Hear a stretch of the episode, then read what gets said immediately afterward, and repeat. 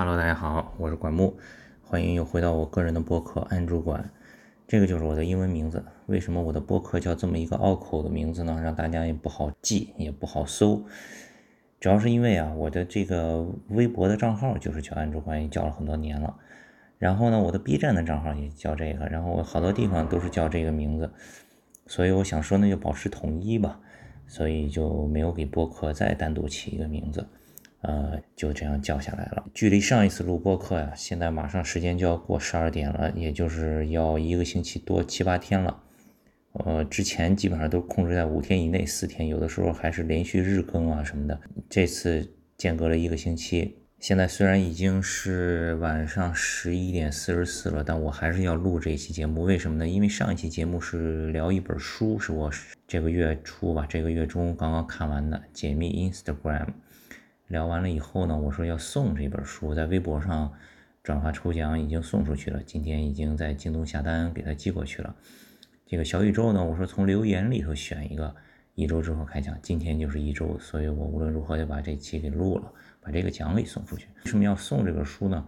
因为上一次在节目里面啊讲这个 Instagram 的时候，我说到我说我给阿舍从很小的时候就建立了一个 Instagram 的账号，发他的照片。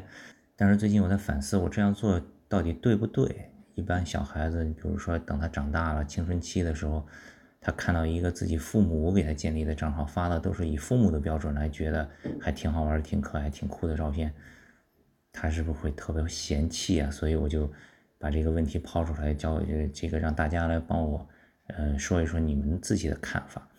然后我看了一下以后呢，这个留言有十几个吧。呃，当然，微博上也有些了，小宇宙上有十几个留言，其中有一个留言是点赞最多的，所以要不我就给他把这本书送给他吧。他的名字叫 H E A S，他是这样说：“他说等阿舍长大，或许他自己就给自己开一个账号了。这个账号其实可以一直更新，就当做留给自己的一个回忆录。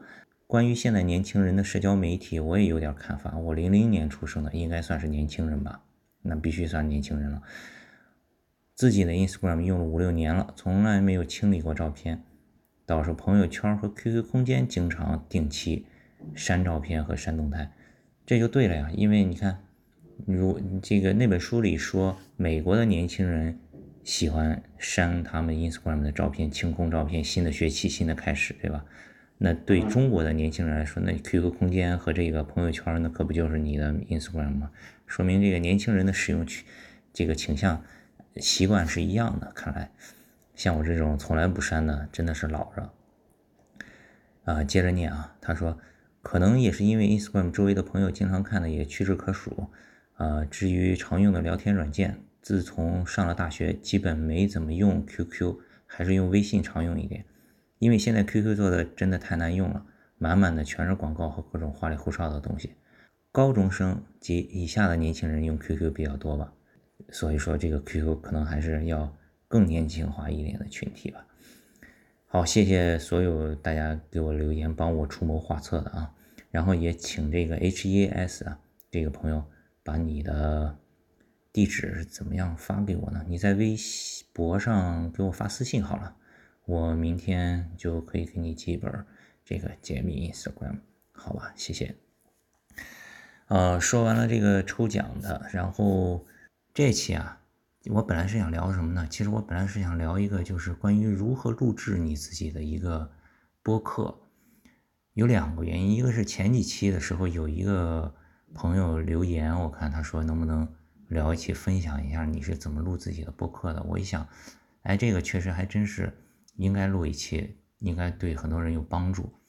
另一个原因就是，珊珊最近开始做她自己的播客，她也从上一个月的时候就开始问我，她因为现在不是沉迷于攀岩嘛，她也带着阿婶一块练攀岩，也交了很多朋友，她进步也比较快，所以说她想做一个攀岩的播客，我还帮她一块头脑风暴这个播客的名字来着，那个有一些挺好玩的，她不是叫珊珊嘛。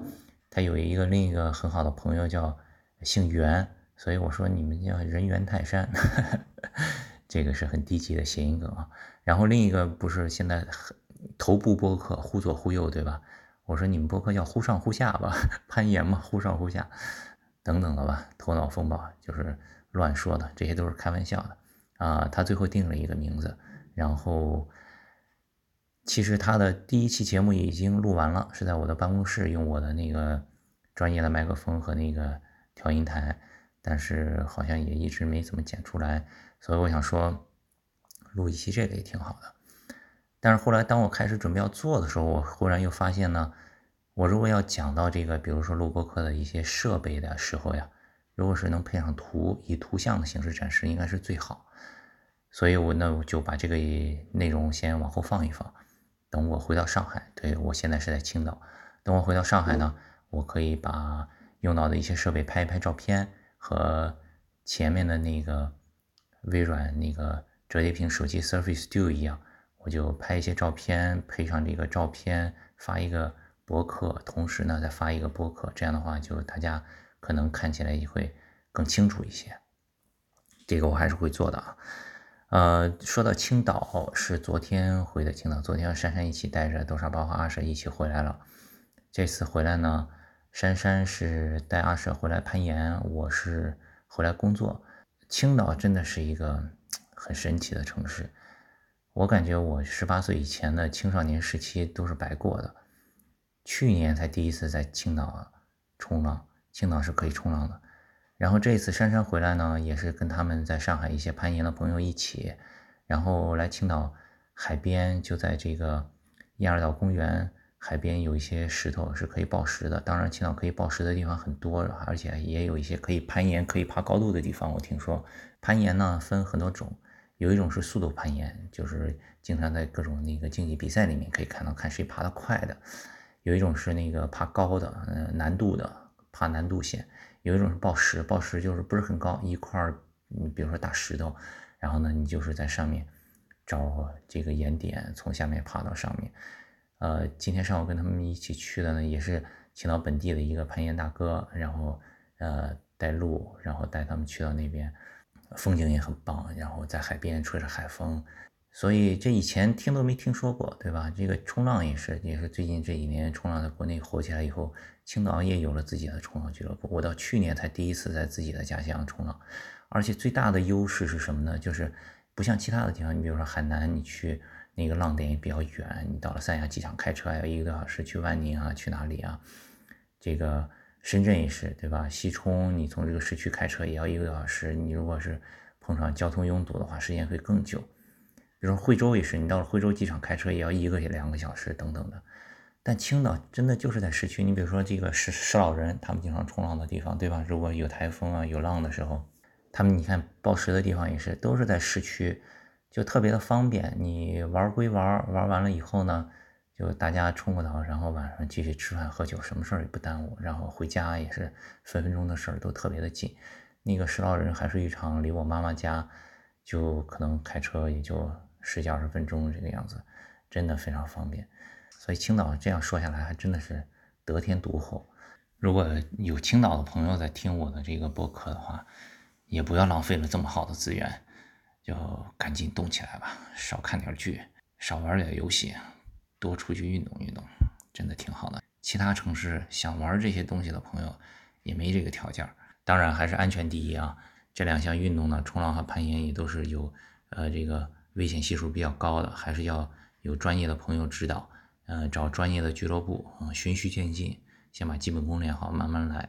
下个周初，因为是给一个品牌要有一些拍摄的工作，所以今天，呃，就跟同事一起开始这个看景，然后也是有很多年没有好好转过青岛了，就是明天还会继续看景，有很多地方变化也很大。今天去那个小麦岛。现在都已经改造的成了一个景区，我看有一个大的显示屏，人真的是一个多呀，可能跟周末有关系吧。显示屏上会实时显示说现在岛上有多少人，我看上面显示现在岛上我去的时候一万两千多人，我的天呐，用一句青岛话说就是真惊了。